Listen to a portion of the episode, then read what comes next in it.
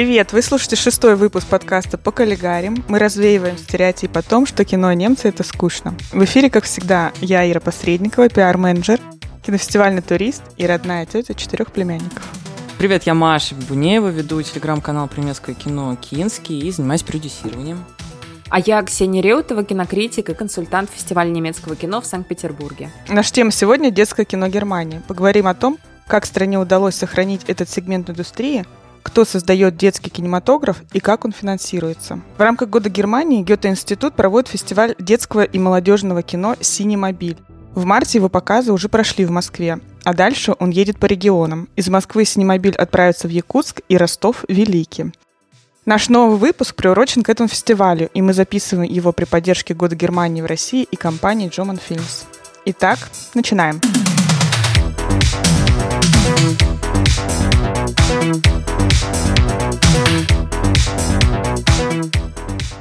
Думаю, что нам, наверное, сначала нужно определиться с тем, что такое детское кино, что подразумевается под детскими фильмами и чем отличается детское кино от семейного кино.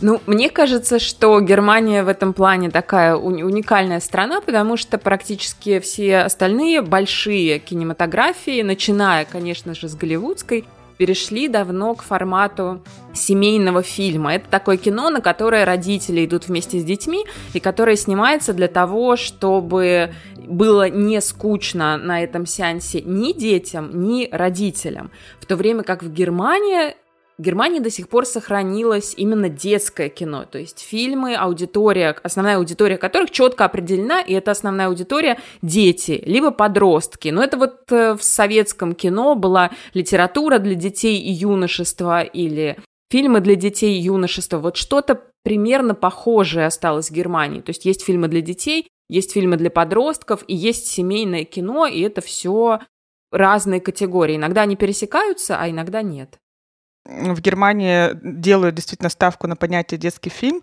и ограничивают его от понятия семейный фильм. И одно другое не исключает. То есть родители, да, могут ходить на эти фильмы, но важность в том, что привлекательность или пригодность для юных зрителей не всегда находится на первом плане, если мы говорим о семейном фильме. То есть это больше для родителей, темы, которые там рассказываются, то фильме, ну, фильмы, которые в Германии называют фильмы для детей, конечно, семью не исключают, потому что билеты в, э, на этот семейный, на детский фильм покупают родители, и родитель решает, что э, ребенок пойдет на этот фильм.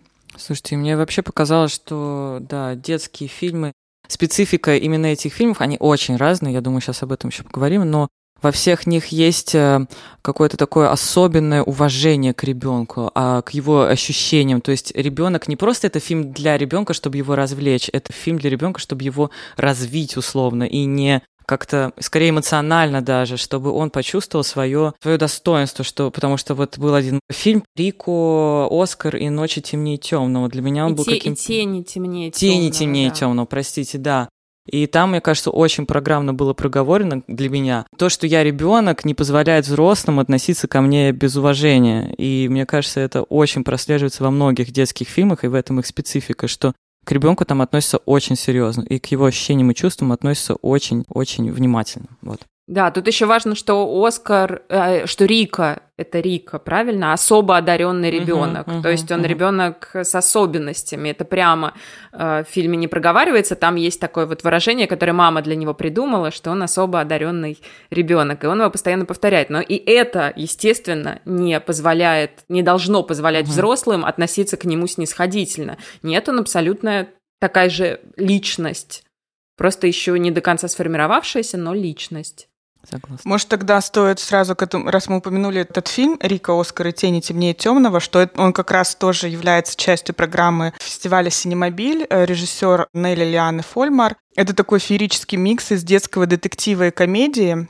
Для меня Рика, Оскар и тень темнее темного это такой достаточно типичный для современной немецкой индустрии фильм, он это экранизация, и как им очень и очень многие детские фильмы в Германии. И вообще, одна из главных мыслей, которые я хотела проговорить в этом подкасте, это то, что как мне представляется, хорошего детского кино не может быть без качественной детской литературы. Если в стране нет хороших книг для детей, то, скорее всего, детский кинематограф там тоже пострадает.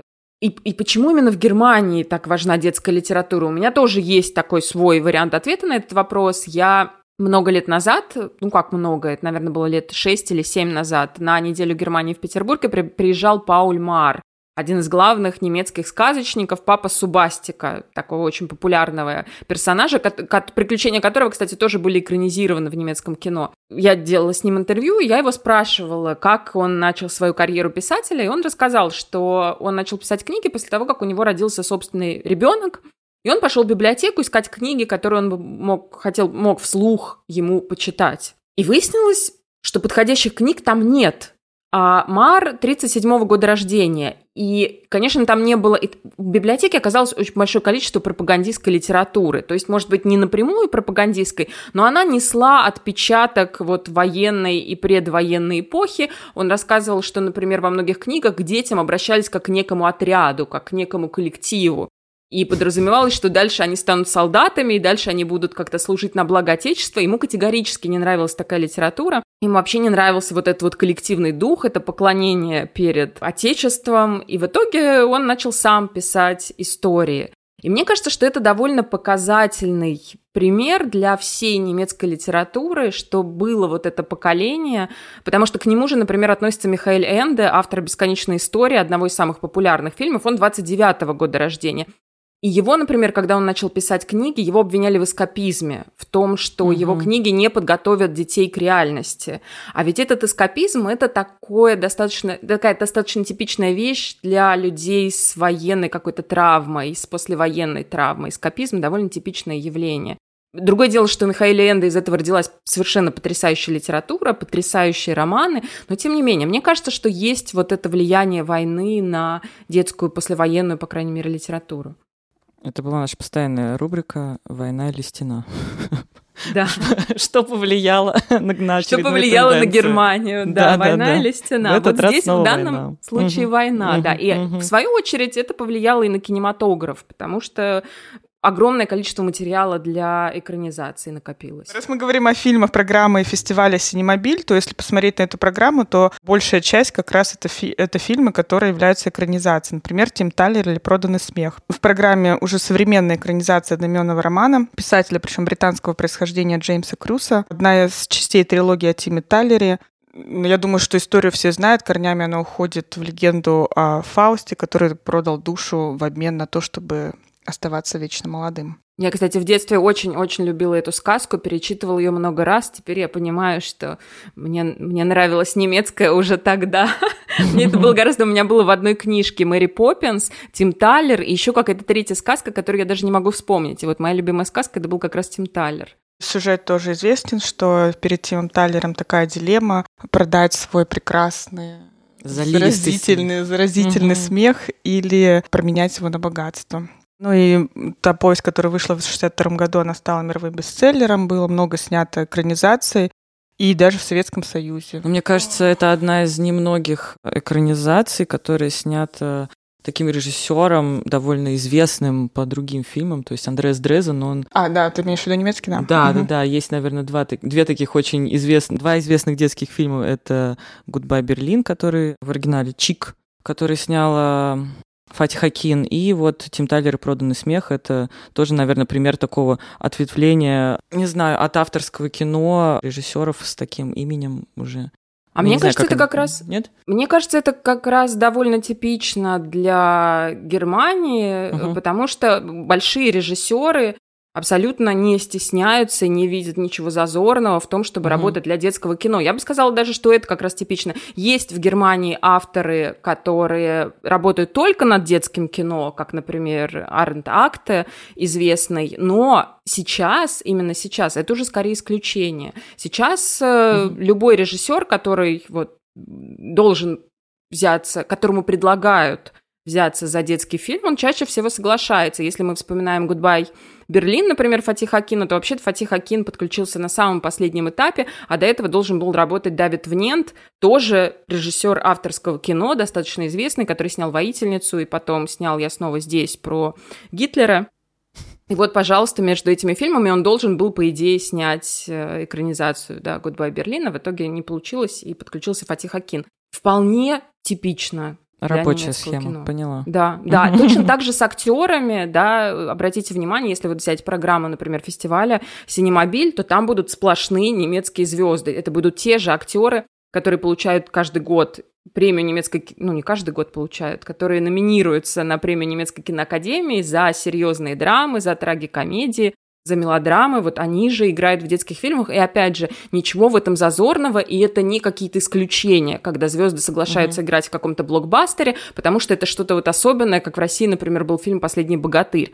Нет, они играют даже в самом простом детском кино, где вообще не, не, происходит, да, где нет никаких супер спецэффектов, а где просто есть какая-то детская история. И там играют звезды. Ты имеешь в виду взрослых актеров же, правильно? Да, я имею в виду да, взрослых да, да, актеров. Потому что да. вот я не поняла, как так сложилось, что в Германии столько талантливых актеров детей. То есть их очень много. Они практически не повторяются в этих фильмах, по-моему. Может быть, я мало посмотрела. Но просто какое количество детей они находят, которые могут играть, потому что я со стороны как бы продакшена все время пытаюсь думать, это, мне кажется, это должен быть очень дорогой продакшн, потому что дети — это довольно тяжелый материал, как и животные, простите, для работы, потому что им надо очень много отдыхать, они не могут много работать, они, э, у них свой график работы, то есть, мне кажется, индустрия работает так, э, видимо, я не знаю, мы, наверное, поговорим про финансирование, удивительно, как много они действительно вкладывают в сам этот продакшн фильмов с детьми, потому что это должно быть очень кропотливой работой, как мне кажется. Об этом, кстати, да, два года назад на фестиваль немецкого кино в Санкт-Петербурге приезжал актер из фильма «Мальчику нужен свежий воздух», это по биографии Хапа Керкелинга, кстати, тоже вполне такой детский или даже тут скорее семейный фильм, но там играет мальчик маленький, вот он играет комика Хапа Керкелинга в детстве. И актер рассказывал, как было сложно работать, потому uh-huh. что у них было буквально по 4 часа в день uh-huh, с этим мальчиком, uh-huh. и все должны были подстраиваться под его график, потому что в Германии все очень строго. Если ты берешь снимать ребенка, ты не можешь нарушать его права, ты не можешь его задействовать там в 12-часовой смене. Просто тебе это никто не позволит. Да, поэтому это очень сложно. Детей, правда, много. И, кстати, Потом же они вырастают, и часто они потом вырастают в очень талантливых актеров. И тоже это вот частая тема моя и наша разговоров о том, как много в Германии молодых актеров, опять же, ну, молодых уже возраста там 20 с небольшим. И они все время откуда-то берутся новые, юноши и девушки, и талантливые. Вот очень часто они берутся как раз из детского кино, они начинают карьеру рано. У меня вопрос, а мы э, будем останавливаться на таком прекрасном фильме, как «Спасти Рафи», где э, речь идет не только о правах человека, но и о правах маленького маленького животного э, эм, хомячка. Хомячка. Угу. Да, и тут, конечно, работа с хомячком тяжелая, и кажется, что все, ну, кажется, все, что все время в кадре один хомячок, а на самом деле в съемках были задействованы 14 хомячков. Слушайте, мне кажется, это просто... Ты, кстати, заметила перед подкастом, что у нас... Э, что в немецком кино очень много реальных хомяков когда в качестве животных, да? Да, все, все детишки любят заводить хомячков. При этом в Германии есть другая популярная трилогия про ребенка и животное. Это Оствинд, это mm-hmm, Восточный ветер, mm-hmm. очень популярный. У них, кстати, даже образовался огромный фанатский клуб здесь в России. Я помню, что я читала сообщество ВКонтакте, там, где фанаты этого фильма делились впечатлениями. Очень нравилось. Это фильм о девочке, которую отправляют к бабушке, а бабушка у нее возглавляет школу верховой езды. И выясняется, что у девочки талант, и она приручает самого дикого коня, которого как раз зовут Оственд, Восточный ветер, и дальше вот развивается их история. Девочка растет от фильма к фильму, и проблемы ее, естественно, тоже меняются, потому что одно дело, когда ты маленькая девочка, другое дело, когда ты подросток, а потом у нее уже появляется первая влюбленность и так далее. Вот безумно интересно, тоже очень харизматичная девочка, Ханна Бинки, по-моему, зовут актрису.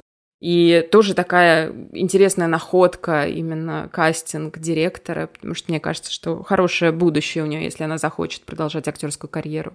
И здесь есть метафора, потому что конь — это такое вот, это свобода, и это стремление к подростку, к свободе, и это некоторая дикость, когда ты не всегда можешь контролировать свои эмоции. Вот там это все очень красиво в сценарии рифмуется.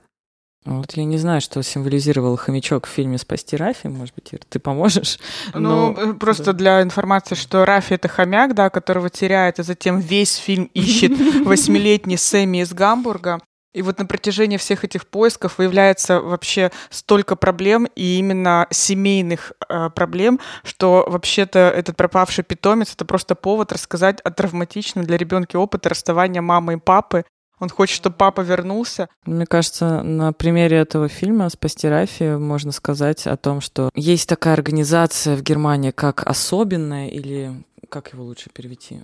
перевести? Особенно детский Особенно фильм называется. Это инициатива, фильм, да, да, это инициатива. Да, угу. да, да. И режиссер э, Арент Акте, надеюсь, я правильно произнесла его имя, он э, давал несколько интервью, я прочитала, и он э, вот как раз из тех, кто очень активно выступает за то, чтобы фильмы снимались не только по книгам, потому что экранизация... Он говорит о том, что материал буквально у нас под ногами, то есть очень много э, можно брать просто из жизни, не обязательно экранизировать все время дорогостоящие, точнее, экранизировать какие-то популярные книги, 25-й раз экранизировать Эмили детективы Эриха Кеснера, не обязательно увлекаться Джимом Пуговкой. Очень хотелось бы, чтобы индустрия поддерживала оригинальные сценарии. И, в общем, эта организация особенный детский фильм, особенный в плане э, не э, снятый по оригинальному какому-то сценарию. Вот именно Акте, который как раз-таки один из тех режиссеров, который снимал в большей степени только детское кино, он старается снимать, точнее, он только и снимает по своим собственным сценариям, по авторским задумкам,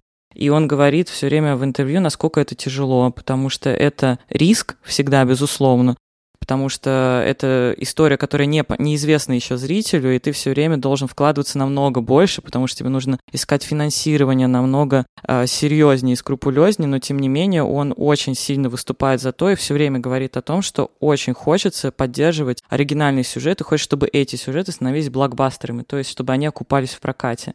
Но, к сожалению, этого не происходит, потому что никто не готов очень э, сильно рисковать. Но такие организации, как особенный детский фильм, в общем, э, очень сильно поддерживают. И к тому, что к чему я это веду? К тому, что в Германии есть акция, есть реакция. То есть если появляется что-то, что поддерживает там условно экранизации детское кино, обязательно есть какой-то противовес. Появляется тяга, которая говорит, а почему только экранизации? Есть и другая сфера они все время пытаются расширить контекст, все время пытаются охватить всех и все время пытаются, ну, как бы, я не знаю, помочь двинуть вперед все э, сферы, и мне кажется, это очень круто, это прямо такая особенность немецкая, обязательно дать голос всем, всем, кто хочет сказать. И угу. еще одна важная деталь особенного немецкого фильма, особенного детского фильма, угу. это то, что меньше историй, меньше сказок. Угу, Там угу, э, один из пунктов программы вот этой инициативы, насколько я помню, это чтобы были истории из жизни. Опять же, чтобы это были реальные проблемы детей, а не просто какая-то там сказочная ведьмочка или а Гарри Поттер, мальчик, который идет учиться в какую-то школу для волшебников. Но это я сейчас условно понятно. Ну, вы понимаете, да, о чем я говорю? О том, чтобы это были реальные истории, какие-то реальные конфликты жизни, да, что делать, если у тебя кто-то в семье заболел, что делать, если мама с папой расстаются, что делать, если какая-то болезнь у тебя, как вот в фильме «Амелии бежит», угу. который тоже вошел в программу Синемобиля. Тоже абсолютно реальная история. Девочка с очень тяжелой формой астмы, и как она с этим справляется, и как она это преодолевает. Вот жизненная коллизия. Подождите, это реальная история? Да, да. А, да, да. А мы да, же мы, говорили, мы говорили об этом об выпуске. Мы говорили об этом выпуске «Мы дети станции ЗОО», потому что это вот главная актриса биографическая история Нати Брункхорст, которая угу. играла главную роль в фильме Ули Эделя, да, это она писала на основе своей дочери, которая из-за астмы стала таким колючим подростком, который, девочке, с девочкой, которой сложно было найти подход даже ее родителям. По поводу финансирования мы же тоже спрашивали у фестиваля детского кино, и нам как раз очень похожую информацию, но все, что мы обсудили, дали и директор фестиваля «Золотой воробей». Этот фестиваль, который проходит в Эрфурте и Гере, является одним из самых крупных детских кинофестивалей город Эрфурт и Гера. И Шлингель, как раз э, фестиваль «Синемобиль» проходит всегда в, при сотрудничестве фестиваля детского кино «Шлингель». Этот фестиваль проходит в городе Кемнице. И вот руководство тоже поделились там, э, с нами информацией, и, в принципе, они нам как раз сказали, что делится как раз на два сегмента. Один мы проговорили, что есть крупные э, корпорации, известные бренды и там медиа-франшизы, и которые в основном финансируют и поддерживают экранизации. Как правило, это действительно экранизации. Они снимаются с заведомо большим бюджетом, с огромным.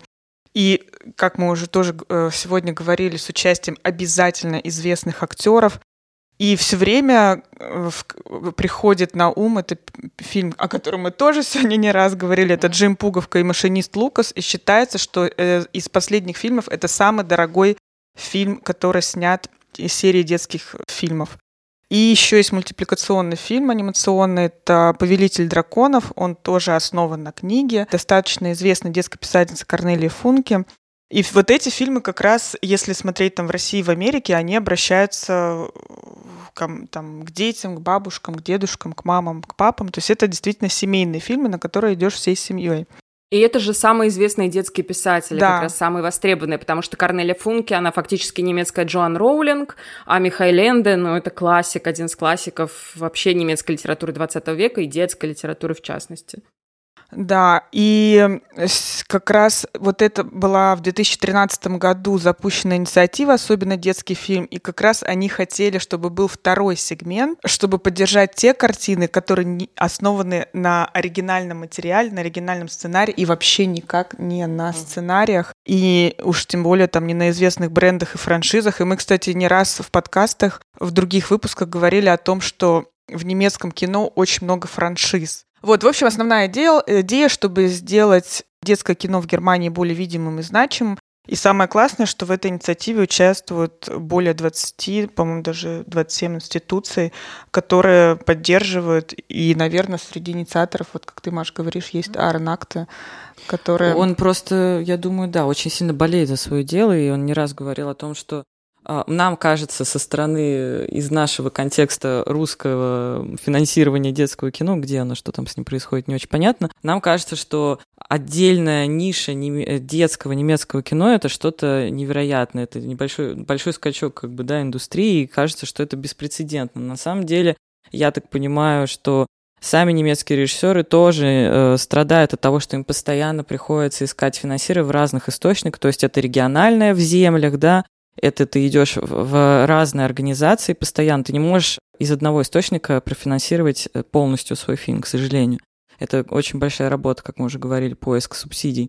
Вот, но сам а, акта говорил о том, что в скандинавских странах, например, есть целая квота бюджета государственного, 25%, если я не ошибаюсь, выделяется на детский кинематограф. И там же развита, как мы знаем, очень э, литература детская. То есть э, немецкий пример — это еще не предел э, как бы внимания к детям, и всегда есть э, возможность как-то дальше развивать эту сферу. Производит впечатление то, что есть площадки, где это кино показывают. Э, тоже мы, когда это обсуждали еще до подкаста, мы вдруг осознали, вот Ира писала письма детским кинофестивалям. Какому количеству детских фестивалей, Ира, ты разослала письмо? Вообще, если бы я всем разослала, то это было бы больше, чем 20 писем. Я написала крупным кинофестивалям детским, могу даже сказать кому, сейчас, секунду.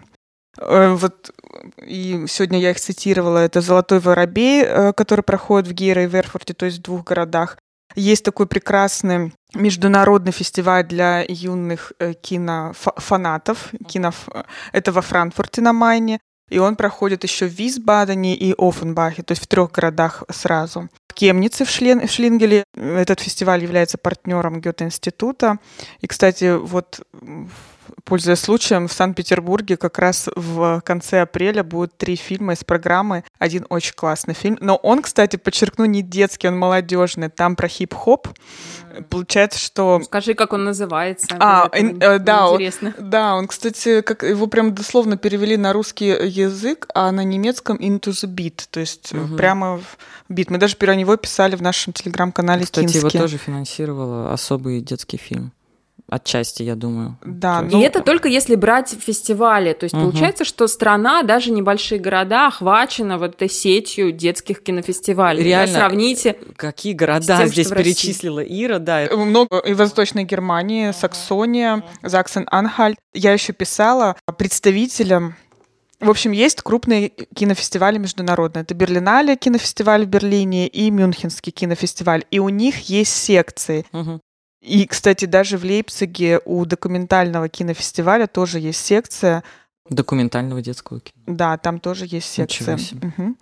Kids Dog, Kids Dog называется. Да, называется uh-huh. секция Kids Dog. Uh-huh. А, в Берлине это называется Берлинале э, ну, генерационно-немецким Generation, наверное. В, и в Мюнхене есть. Там прямо называется детский кинофестиваль в, в рамках э, Мюнхенского кинофестиваля. Есть еще, кстати, небольшие маленькие фестивали там в Мюнстере, в Штутгарте, в Бонне, Хоф Получается, что у двух главных кинофестивалей страны Э, есть детские секции. При этом, если мы вспомним там э, фестивали родственные Берлинале, а это Канский кинофестиваль, Венецианский, Лакарна, ни у одного из них детской секции нет.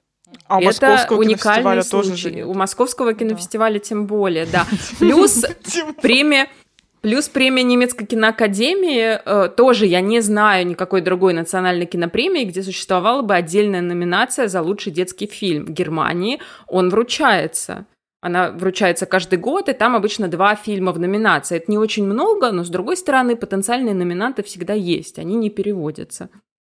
Еще интересно, что есть э, как бы у несовершеннолетних в кино есть свои, условно, там, не знаю, защитники, есть такая организация, которая, наверное, по-русски так корректнее будет перевести, как э, добровольный самоконтроль киноиндустрии.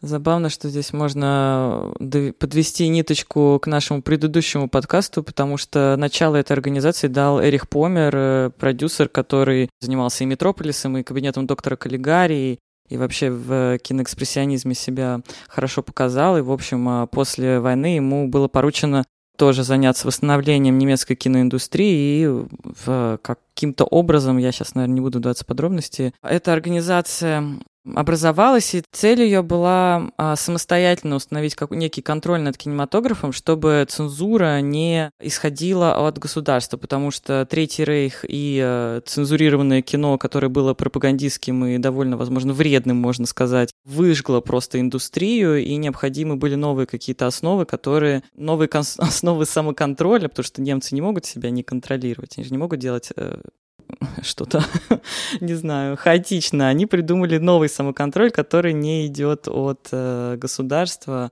И сейчас, я так понимаю, эта организация, она очень серьезно следит за тем, какой возрастной ценз выставлять фильмам. И, Ира, у тебя есть э, информация о том, как они эти маркируют эти фильмы. Ну да, дело в том, что есть э, порядка трех сотни экзаменаторов, они неустанно просматривают новинки кино, ничего угу. себе.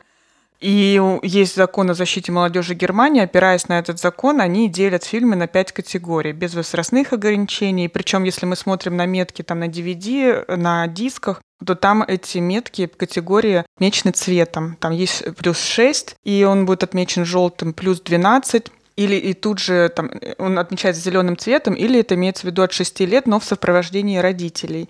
И есть возраст 16 и старше, и будет отметка синяя, от 18 лет красный. И всегда, если мы смотрим DVD или другие э, носители, то значок ФСК, это сокращение названия этой организации, всегда будет нужного цвета с указанием возраста, и это, соответственно, и на афишах, и везде. У нас это просто маркировка плюс 18, а у них у вот есть... всегда плюс 18, Нет, да, скорее всего, так. Я имею в виду, у нас есть плюс 0, плюс 6, плюс 12, а у них вот обязательно, э, даже в Википедии есть этот значок FSK и цвет. Кстати, я сильно-то не обращала внимания, что он есть, но он действительно есть.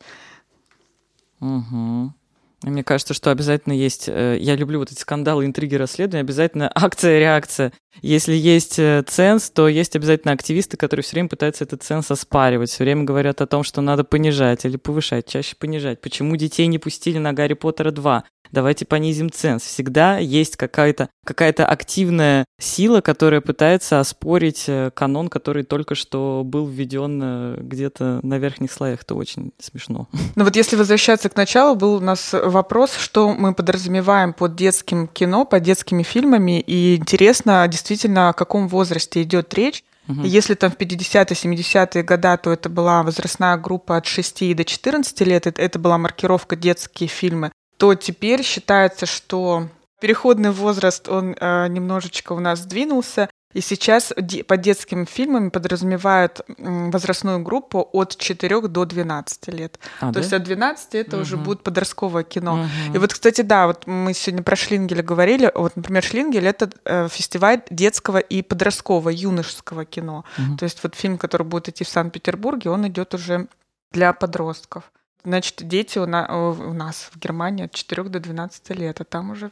Ну и, кстати, мы, когда показываем фильмы немецкие, то мы меняем эту мар- маркировку. Что это значит? Ну, например, если в Германии это плюс 12, э, то э, вот та же самая история была с фильмом «Чик», который в русском, российском прокате выходит как «Гудбай, Берлин». Там же маркировка была плюс 18, правильно же, Ксюш? Из-за... К сожалению, да, потому что там есть сцена, когда Чик э, говорит своему другу, а мне нравятся мальчики. И все, больше эта тема не, не получает никакого uh-huh, развития uh-huh. в фильме. Ну вот Чик просто признается, что ему нравятся мальчики. Все, в России сразу 18+, хотя это фильм для подростков. Но даже если вернуться к источнику, да, то книга тоже вышла э, в издательстве. Специально для нее серия была не детские книжки, там была сверху обложка, на которой была маркировка плюс 18. Знаете, есть еще такой момент, что мы э, задались вопросом, хотели обсудить все-таки какие, на какие темы. Вот мы говорили много об экранизациях, а еще же очень много фильмов детских, ну и не детских, это вообще, в принципе, в немецком кинематографе. Это социальные э, драмы, социальные темы. И вот как раз в программе «Синемобиля» есть э, фильм «На уровне глаз», есть кто-то из вас, кто его свежо посмотрел недавно? Я посмотрела. Я, да. я его смотрела, но я его смотрела давно. Я только помню, что там играет э, Джордан Прентис, э, очень известный актер, которого вот э, взрослые зрители точно знают по фильму «За лично одно в Брюге», а там он играет... Ну, собственно, это фильм о мальчике, у которого нет родителей, и он узнает, что у него есть все таки отец, но этот отец оказывается очень маленького роста, и дальше этому мальчику нужно как-то привыкнуть к этой мысли. Естественно, он стыдится своего отца, ну и дальше они проходят, там случается череда событий, в результате которых он понимает, что совершенно неважно, какого роста твой отец. Да, замечательное социальное кино. Кстати, по оригинальному сценарию. Тоже, да, могут, абсолютно оригинальный могут. сценарий. Угу, угу. Ну, по поводу социального, я бы тут... Тут получается, что детское кино не сильно отличается от взрослого. Лично для меня одна из особенностей немецкого кинематографа — это то, что он, конечно, всегда остро социальный, и немецкие режиссеры стараются охватить вообще все явления. Вот э, любая какая-то проблема, только вам стоит о ней подумать, как выяснится, что немцы уже сняли об этом фильмы. Я думаю, что в детском кино просто происходит то же самое. Они стараются охватить весь спектр тем. Но об этом Маша как раз уже uh-huh, вначале говорила. Uh-huh, uh-huh. Чтобы если у ребенка возникнет какая-то проблема, чтобы он мог посмотреть фильм, который покажет ему как можно с этой проблемой справиться. Да, была классно. Я пересмотрела, а, нет, посмотрел впервые, что я вру. А вторую экранизацию Эмилии детектива почему-то мне захотелось, которая... Нет, это третья экранизация 2001, по-моему, это года. Да, где играет а, Мария... Эмили Сыщик, которая? Да, ну... Да, три фильма, 31 54 и 2001 Ты, наверное, да, имеешь ну, в виду 2001 там, да? Да, там играл и Фогель, и Мария угу. Шрадер, и, в общем, я всех там увидела, просто офигела, какие все молодые, прекрасные. Там э, даже прям специально есть сцена о том, что а Мария Шрадер там играет как проповедницу, священнику, она работает в церкви. А, и да, дети берут на себя инициативу, нечаянно удаляют с компьютера ее проповедь на следующий день и решают написать свою. И они пишут о том, что несправедливость к детям надо остановить, мир принадлежит взрослым, но это несправедливо. Они требуют, дети требуют того, чтобы их услышали, требуют такого же к себе уважительного отношения. Ну, естественно, речь имела грандиозный успех в церкви. Дети, которые ненавидят ходить на воскресенье, воскресные проповеди были там просто в экстазе. Вот мне тоже показалось, что это очень такая, такое типичное... Это тот голос, который взрослые хотят детям якобы дать, вот они хотят, чтобы равенство было во всем, то есть вот это вот немецкое желание справедливости вечное, оно вот даже тут проявляется, это просто было. Вообще первым детским игровым фильмом со звуком как раз стала экранизация Эриха Кеснера, и, как Маша уже говорила, было несколько, и я думаю, будет интересно, кто нас слушает, где вообще можно эти фильмы посмотреть. Они есть в электронной библиотеке у Гёте-института, библиотека называется «Онляя», и там как раз очень много фильмов, снятых по книгам Эриха Кеснера. Обязательно должна быть кнопка и Антон. Кнопка Антон, одна да, из, кнопка одна из Антон. моих любимых историй. Кстати, последнюю, по-моему, на сегодняшний момент экранизацию кнопки Антона сняла в конце 90-х Каролина Линк. Это к вопросу о знаменитых режиссерах. Mm. Лауреатка Оскара. Mm. И снимает детское кино по Эриху Кеснеру. Огонь. Да, да. Точно, Каролина Линк снимала. Отдельно хотела сказать про продвижение фильмов и про то, что каждому фильму обычно есть дидактические материалы. Например, к фильму «Спасти Рафи», к фильму, даже к тому же фильму про хип-хоп, который вот сейчас будет в Санкт-Петербурге и очень успешно проходил. А в Москве не будет его? Нет, в Москве его, его не будет. Если посмотреть, то у каждого фильма есть сайт, и на сайте всегда можно найти материалы, которые рекомендованы учителям использовать на уроках. Ну да, кстати, это ведь правда часть программы. Я читала о том, что они пытались и кино ввести как э, отдельный предмет в школу. Я не знаю, насколько это удалось или нет. И, естественно, был создан канон фильмов, которые надо посмотреть всем детям. Естественно, нашлись активисты, которые сказали, очень мало фильмов для детей. Там вообще ни одного фильма не было для детей, на самом деле, именно детского. И поэтому активисты сказали, что надо переделать список, давайте новый список создадим. Там было уже больше фильмов для детей. Потом активизировались другие активисты, которым и этот список не понравился. Потом активизировались люди, сказали, нам вообще не нужен канон, но тем не менее интересно, что дискуссия идет постоянно. Постоянно они пытаются усовершенствовать процесс, постоянно пытаются вести новую какую-то интеграцию в школы, и то, что они вводят кино, это тоже довольно круто. Тем более, что постоянно есть что посмотреть детям. Поэтому, мне кажется, это прям из того, о чем мы сегодня говорили, складывается ощущение такой отдельной экосистемы, угу. вот у меня, по крайней мере, да, в которой все элементы взаимосвязаны. Есть детская литература, есть э, кинофонды, телевизионные каналы, э, заинтересованные в том, чтобы вкладывать деньги в детское кино. Есть система распространения детского кино с помощью фестивалей, в том числе с помощью поддержки кинопремий. Дальше есть система поддержки зрителей, которые хотят сходить на это кино. То есть это реально очень продуманная система система, в которой важен каждый элемент. И кажется, что если вот какой-то кирпичик оттуда вытащить, то разрушится весь фундамент. Это вот очень важно. И это все поддерживается при этом государством, потому что тут явно без государственной поддержки, без четкой государственной политики в этом отношении ничего бы не работало тоже. Вот это очень здорово. Я думаю, что это то, чему как всегда, многие страны, в которых такого нет, могут поучиться у немецкого кинематографа. Да, класс. Да, ну что, тогда, я думаю, мы можем... Да, на этом, я думаю, мы можем закончить. Угу. Смотрите немецкое детское кино на фестивале «Синемобиль». И не только. Фестиваль «Синемобиль» будет продолжаться, и у него есть такая фишка, он называется «Синемобиль», это значит мобильный кинофестиваль. И, кстати, я знаю точно, что если вы захотите такой фестиваль у себя в городе, и у вас есть инициатива это сделать, то вы можете обратиться к Татьяне Чагиной, и она обязательно приедет с этим фестивалем к вам в город. И очень важно, что у вас не обязательно есть какой-то большой кинотеатр. Э, например, э, кинофестиваль этот показывали в разных школах Татарстана. Это было интересно и увлекательно. Поэтому проявляйте инициативу, смотрите кино, а мы будем продолжать рассказывать о других фильмах. Хочу сказать, что не бойтесь маркировки детский фильм, а они интересны и взрослым, и детям. И если тем более вы интересуетесь какими-то социальными вопросами, которые немецкое кино в принципе затрагивает, мне кажется, детское кино это отличная, отличная лакмусовая бумажка того, какие проблемы общество интересуют, поэтому интересно будет абсолютно всем. Всем отличной киновесны, пока. Спасибо, пока. Пока-пока.